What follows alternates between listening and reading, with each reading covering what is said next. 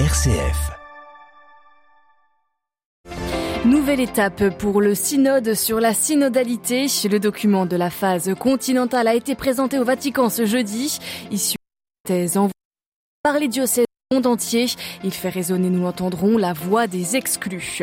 Réchauffement climatique, le monde va droit dans le mur, alerte les Nations Unies, vers une augmentation de 2,6 degrés des températures. L'ONU déplore le manque d'action des États. Illustration en Suède où pour la première fois depuis 1987, le pays n'a pas de ministère de l'environnement. Israël et le Liban signent un accord sur le tracé de leurs frontières maritimes. Les deux pays sont encore en guerre. Israël veut parler de normalisation mais cet accord est purement technique, rectifie Beyrouth. Après des mois de blocage institutionnel, l'Irlande du Nord se dirige vers des élections anticipées. Au cœur de l'impasse encore, le protocole douanier à la frontière irlandaise. Radio Vatican, le journal, Marine Henriot. Bonsoir. C'est donc un nouveau jalon pour le synode sur la synodalité en cours dans l'Église universelle. Un document pour l'étape continentale a été présenté salle de presse est issu des synthèses envoyées à Rome par les diocèses du monde entier après consultation du peuple de Dieu. Et ce document de travail laisse résonner la voix des exclus. Jean-Charles Puzolu. 45 pages d'où émergent des points communs entre les diocèses du monde. Quel que soit leur pays d'origine, les fidèles font face à une multitude de défis. La place des femmes, celle des laïcs, des pauvres, des divorcés remariés, des homosexuels, l'évolution du sacerdoce, la mise en œuvre de Vatican II, les persécutions, la protection de la vie ou encore la lutte contre la sorcellerie et le tribalisme. Des similitudes qui résonnent dans ces lignes comme des revendications. Beaucoup ont le sentiment d'être dénigrés, négligés, incompris, principalement les femmes et les jeunes qui n'ont pas l'impression d'être pleinement reconnus. Les gens demandent que l'Église soit un refuge pour les blessés et les brisés et non une institution pour les parfaits, résume une contribution américaine. La solidarité, le dialogue, l'accompagnement et l'accueil sont donc invoqués et parfois à l'égard de personnes dont on ne pensait pas qu'elles se sentaient inconsidérées au sein de l'Église comme handicapées. Ces thèmes sont aussi ceux que le pape François privilégie, lui qui ne cesse de pousser vers les périphéries, de tendre la main aux plus fragiles, d'inviter à marcher ensemble. Mais sur le terrain, l'Église est encore loin de répondre à ces appels. Reste à savoir si la prochaine étape du synode entre janvier et mars prochain permet de trouver des pistes concrètes pour ne laisser personne marcher seul. Jean-Charles Puzolu fait dans une semaine tout pile, le pape François s'envolera pour le royaume du Bahreïn, destination de son 39e voyage apostolique du 3 au 6 novembre. Ce matin, l'ambassadeur bahreïni, près le Saint-Siège, qui est le même que pour la France, a présenté ses lettres de créance au souverain pontife. Toute toute l'actualité pardon, du pape François et du Vatican est à retrouver sur notre site internet www.vaticannews.va. À la une de l'actualité internationale, l'alerte des Nations Unies sur le réchauffement climatique. Au vu des engagements actuels des différents pays, la température moyenne de la planète augmentera de 2,6 degrés à la fin du siècle et les États n'ont pas des engagements suffisants et ne les tiennent déplorent Unis.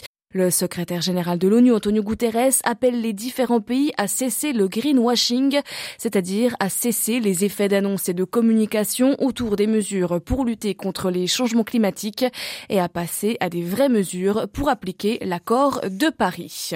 Et justement, prenons la direction de la Suède, un pays qui était pionnier en matière de politique environnementale. Eh bien, désormais, la Suède n'a plus de ministère de l'environnement dédié depuis l'arrivée au pouvoir de la nouvelle coalition de droite. Dans une tribune publiée hier soir, les onze anciens ministres de l'environnement suédois manifestent leur inquiétude et condamnent le manque d'ambition environnementale du gouvernement d'Ulf Kristersson. À Stockholm, Carlotta Morteo.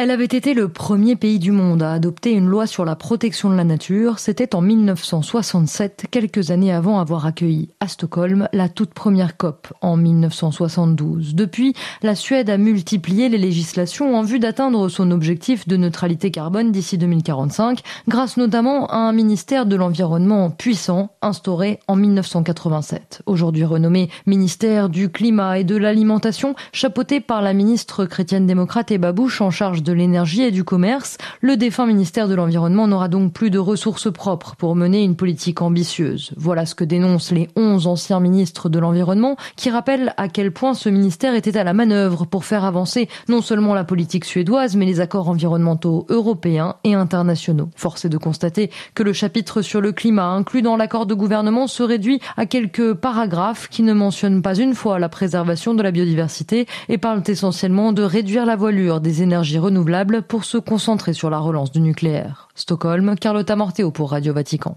Les anciens prisonniers russes détenus pour crimes graves ou particulièrement graves pourront désormais être mobilisés et envoyés sur le front en Ukraine. Un amendement Midi à la Douma. Jusqu'ici, la loi interdisait la mobilisation de ce type de détenus. Désormais, seuls les condamnés pour pédophilie, prise d'otage, attentat, espionnage et trahison ne seront pas mobilisables. Selon les chiffres officiels du Kremlin, cette mobilisation décrétée en septembre a permis de recruter pour l'instant plus de 230 000 personnes. Et à noter également l'avertissement de Vladimir Poutine aux Occidentaux en fin d'après-midi. Le monde entre dans sa décennie la plus dangereuse depuis la Seconde Guerre mondiale, estime-t-il, car l'Occident cherche désespérément à imposer sa domination, estime Vladimir Poutine. Israël et le Liban ont finalement signé aujourd'hui l'accord sur la délimitation de leurs frontières maritimes après des mois de négociations. Pas de poignée de main ni de grandes cérémonies. Officiellement, les deux pays sont encore en guerre. Les explications d'Ariane Ménage.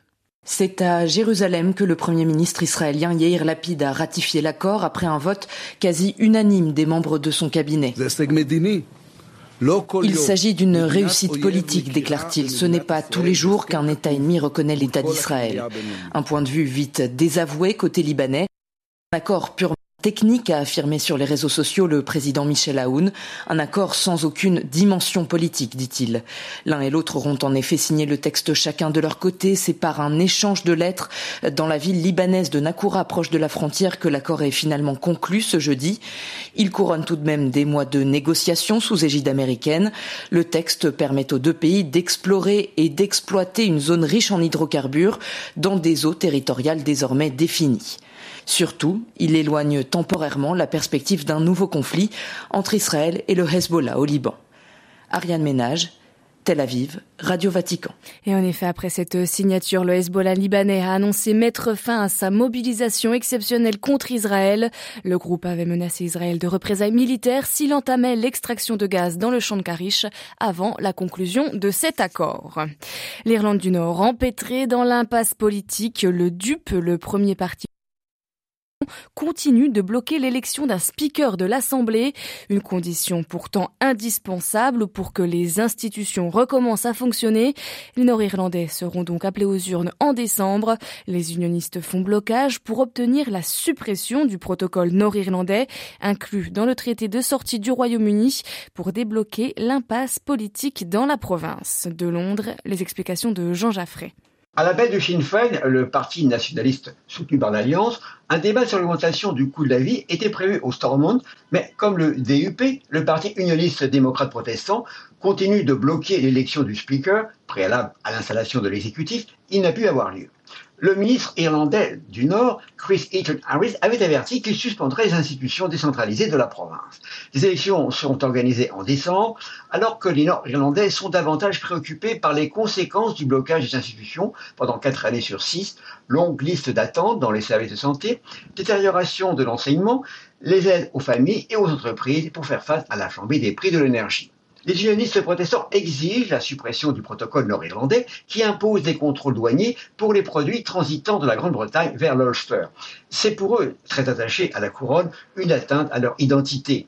Pourtant, la province, qui demeure dans le marché unique, bénéficie depuis le Brexit d'un afflux d'investissement et la croissance est supérieure à celle des autres régions. Londres, Radio Vatican. Au Kenya, deux mois après la présidentielle, le gouvernement Ruto a prêté serment ce jeudi. 22 membres du gouvernement, dont 7 femmes, qui s'attaqueront en priorité à la hausse du coût de la vie. Au Kenya, l'inflation est au plus haut depuis 5 ans, plus 9,2 points en août, et le shilling kenyan dévisse face au dollar.